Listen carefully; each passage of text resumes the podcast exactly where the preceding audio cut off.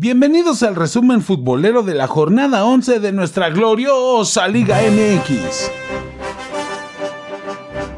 Fin de semana de clásico, el partido que llama más la atención de todo el torneo, el que llama más el odio entre un país y pues bueno, fue un juego de un solo lado el América de Solari le dio un baile de tango a las alicaídas chivas de Bucetich que no supieron ni por dónde les dieron la vuelta.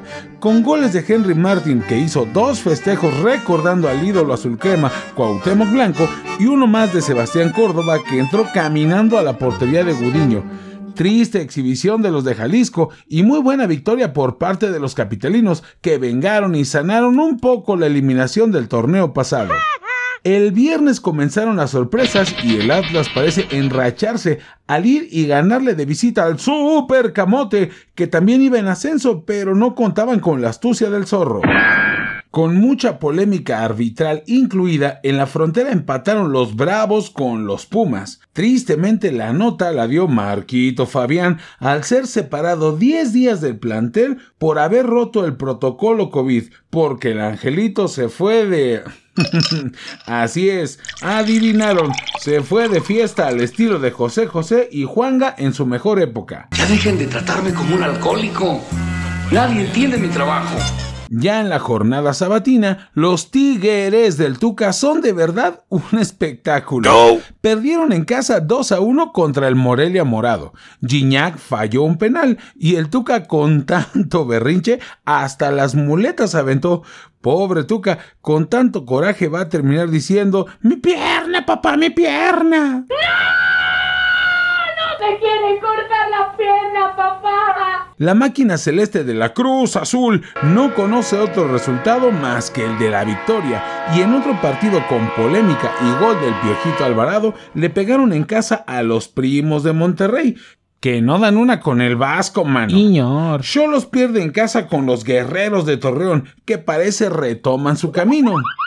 Ya en la jornada dominical, los Diablos Rojos no hacen pesar el infierno y los de la bella airosa Ranchuca les ganaron 2 a 0 de visita. Parece que los de la Tierra del Paste quieren tomar forma de cara a la recta final del torneo. Querétaro Rock hizo valer su condición de local y venció 2 a 1 al Atlético de Madrid del San Luis en el clásico de la carretera que tomas para ir a Zacatecas.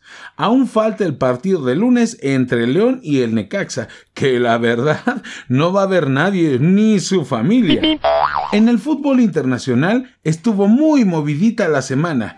Empate a uno en el clásico argentino que tuvo una jugada tan curiosa que se dice que el Diego intervino para que no cayera el gol de River.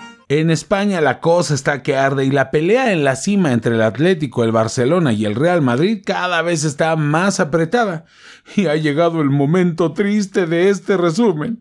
Después de una época, ¿qué digo una época? Una era completa marcada por la pelea personal de dos titanes del fútbol, va a ser la primera vez en 16 años que vamos a tener unos cuartos de final sin Messi y sin Cristiano Ronaldo.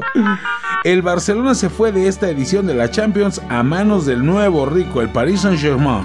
Y lo muy rescatable es que el relevo natural de Cristiano, el francés Kylian Mbappé, sigue demostrando que está para grandes vuelos. El equipo de CR7, la Juventus, cayó en contra de un Porto que, liderados por el Tecatito Corona, nombrado el mejor jugador de la liga portuguesa, mostraron mucha entereza y valentía a pesar de tener un expulsado, y así le dieron su merecido a los dirigidos por Pirlo.